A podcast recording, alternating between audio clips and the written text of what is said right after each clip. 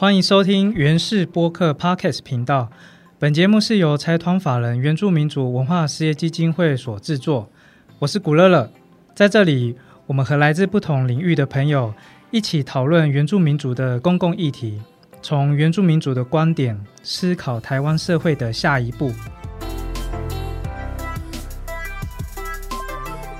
有些人认为，当我们在看历史文献或讨论历史事件的时候，保持有着原住民族历史观点是一件很重要的事情。那什么是原住民族历史观点呢？它可以带给我们什么样的思考或不同的视野吗？因此，我们在原氏大特辑最新系列的单元，就要来跟大家谈一谈原住民族历史观点。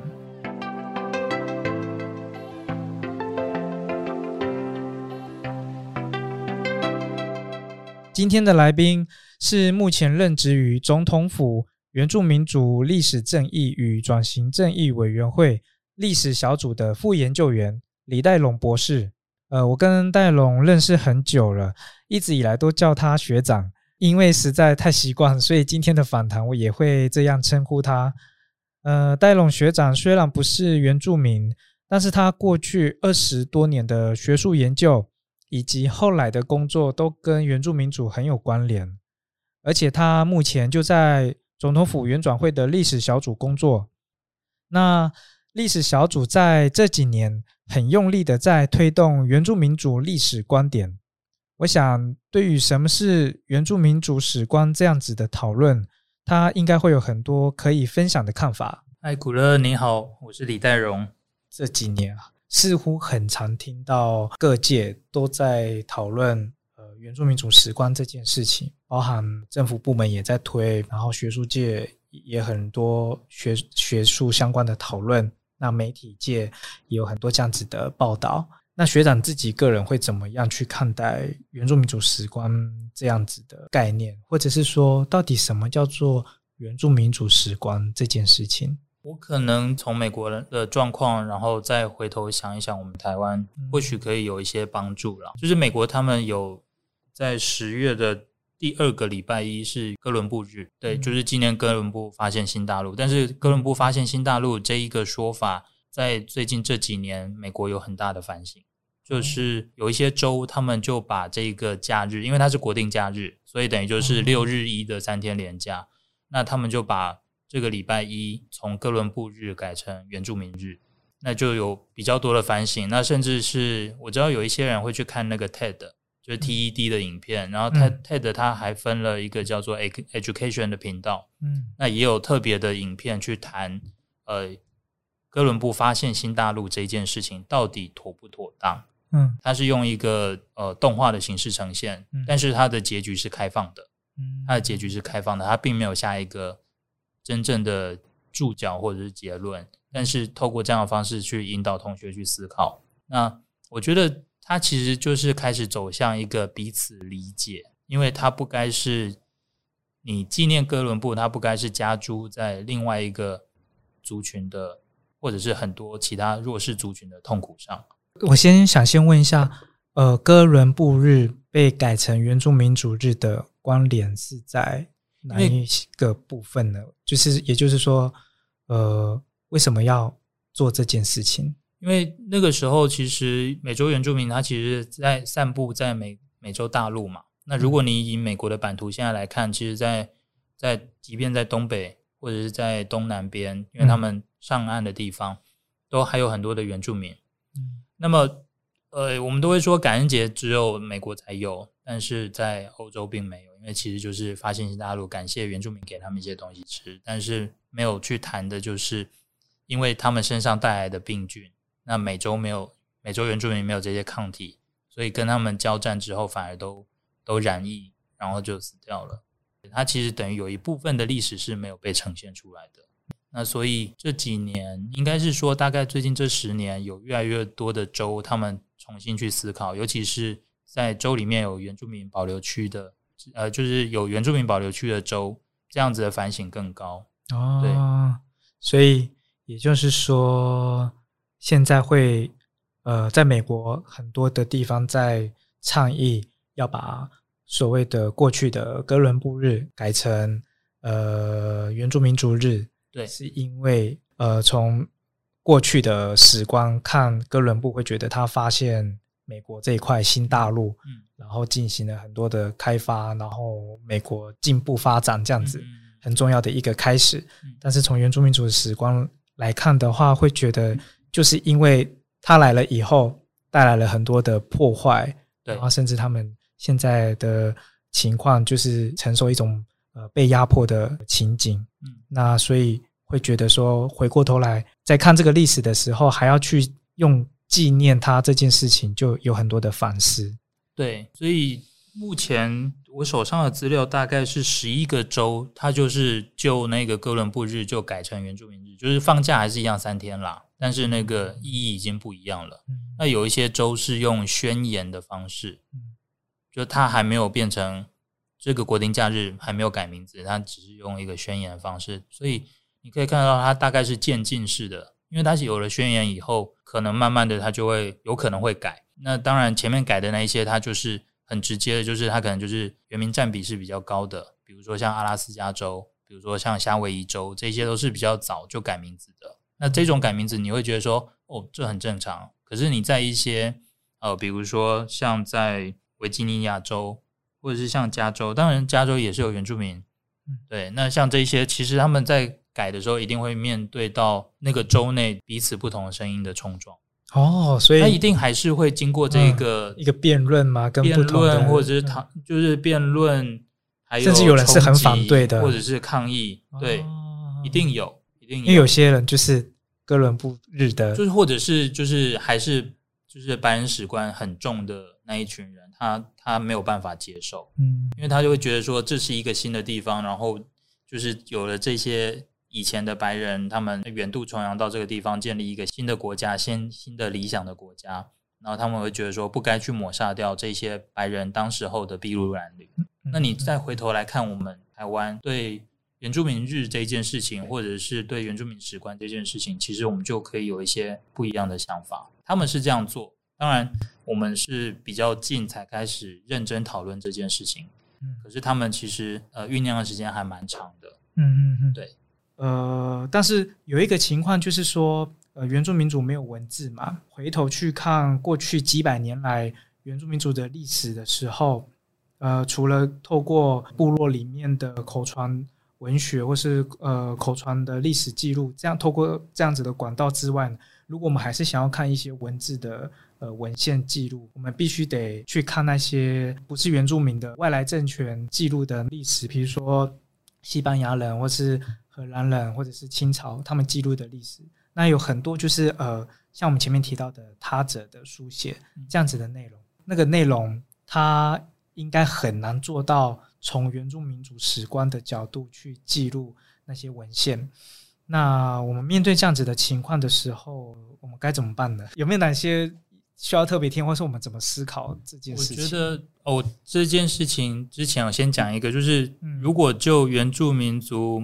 没有文字这件事情，我们现在会比较倾向说，就是原住民族过去没有文字书写的系统，因为现在已经有了，因为我们主语考试啊什么这些都有了，所以嗯呃要记得加上那个过去，就是在过去很长一段时间是依靠口传的。那么，所以当你口传，如果这个族群的人遗忘了或者是不再传了，那么过关于过去的历史它就会消失。那可是其实我们在不同的族群里面，它都有史官的这个角色，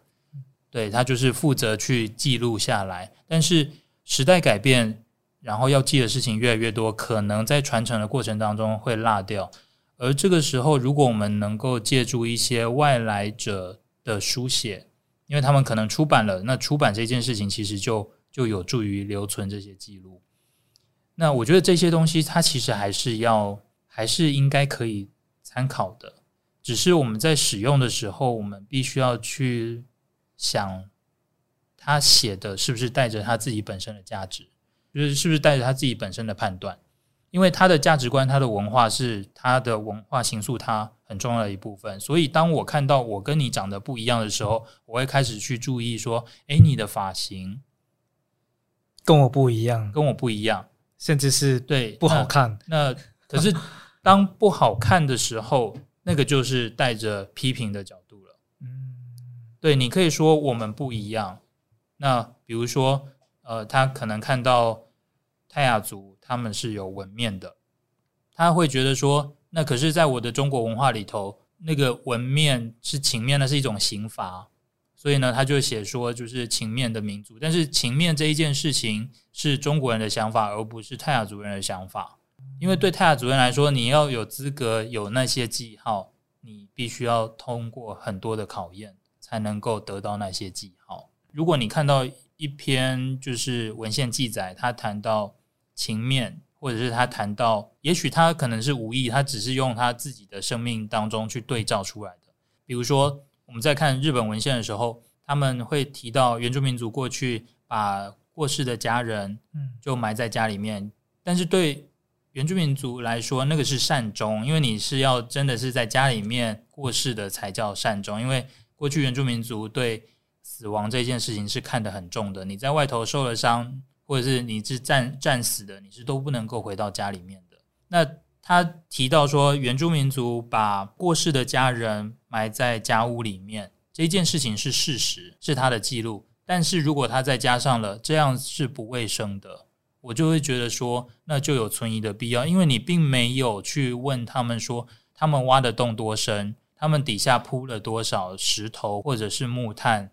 然后来来协助这些这些这个这个埋葬的仪式。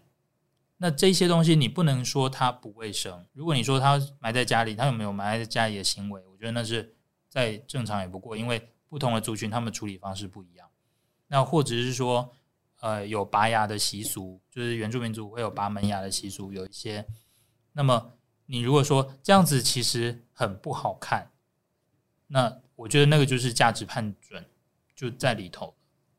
可是你如果不去读这些东西，你不会知道说过去我们的人是怎么样生活的。如果说被禁掉了以后，就是我们刚才讲的，就是在海外的那些藏品，如果能够回来作为参考或者有一些交流的话，可以有助于我们去重重整、重建这中间漏掉的部分，就是还是可以使用。而且，如果你有兴趣的话，应该要从这些开始，但是就是要提醒自己。当当你在使用的时候，这里头的价值判准要稍微留意一下，并不是所有的记录者他都只是客观记录。因为当即便是我们拍照的时候，我们都会说：“哎，这个很不一样，所以要拍。”但是这个视角所看出去的就是他自己的价值判准。那如果是那种你要去看它服饰结构，那么。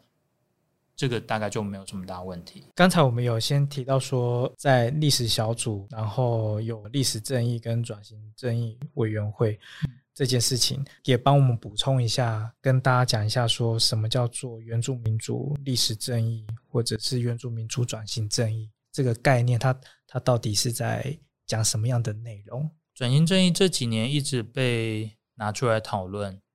但是如果放到原住民身上，我还蛮认同我们这一个原转会这么长的名字的。转型正义是要避免再发生一样的错误。那么这个错误是怎么形成的？它有它的历史脉络。所以我们前两届做的事情，就是在尽量的去整理这些历史脉络。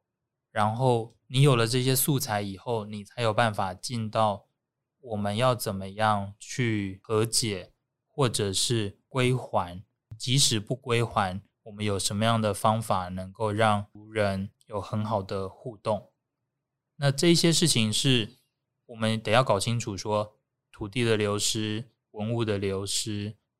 是怎么形成的，才有办法推展到下一步那个转型正义。因为转型正义其实比较简单的说法，就是我们不希望过去的错误跟悲伤再重现，就是大家都可以从今而后都好好的，都能够彼此理解。即便我们的族群身份不一样，但我们也知道说那一条线在哪边。那已经造成的已经错误跟伤害，已经造成的错误跟伤害，我们就透过一些方式去弥补，那或者是去思考怎么合作。所以像这几年你会看到，因为在原转会的关系，所以会看到林务局跟原民原住民族的团体合作，然后去协助。山林的共管啊，这些我觉得这些都是一些尝试。然后再来就是我们能不能够更和谐的去面对这些事情，就是你要得要先理解，而这些理解是奠基在我们对这些历史都有一定的了解。那我们可以讨论啊，我们可以意见不一样啊，那我们总是在这些意见不一样找出一个彼此都同意的点，然后继续往前走下去。我觉得那个就是和解的开始，所以我还蛮赞同这样定，就是你先有历史正义，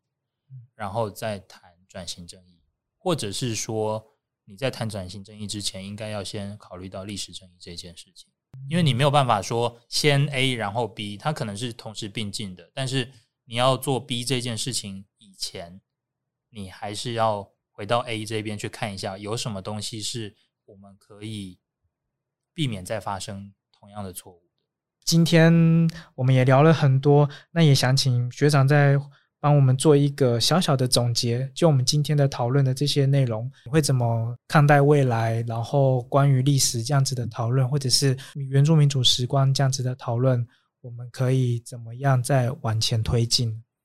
我自己会觉得，如果有一天那个原住民族史观可以不要再被提起的时候，应该就是我们的社会已经达到一个非常和谐的地步了。因为我们常常会讲说，你缺什么就补什么，所以我要特别去强调强调这个原住民族史观。所以有也许在这一段时间常常会被提，可是如果当大家都有了这样子的基本概念的时候，这个就不再重要了。就好像我们现在很少人会去提。比如说女性保障名额，因为我们都知道女性参政这件事情是很正常的，女性上学这件事情是很正常的，我们就不会再去提了。如果有一天大家不会特别再去提原住民族史观的时候，或许就是这个这一件事情，就是多尊重多元文化、理解比多元族群这一件事情，它就是在我们这一块土地生活上面的人们再也自然不过的事情了。这是我自己的理想吧，或者是也许有一天我们可以走到这个程度。嗯嗯。这个真的蛮重要的，这个我们就一起努力。对，一起努力，还有很多事要做。好啊，那我们今天就先聊到这里。那没有聊完的，我们之后应该会有很多很多的机会可以继续聊。那我们就先跟大家告一个段落喽。好，拜拜，大家拜拜。这里是原氏播客 Podcast 频道，正在收听的节目单元是原氏大特辑。由财团法人原住民族文化事业基金会所制作，我是古乐乐，我们下次再见。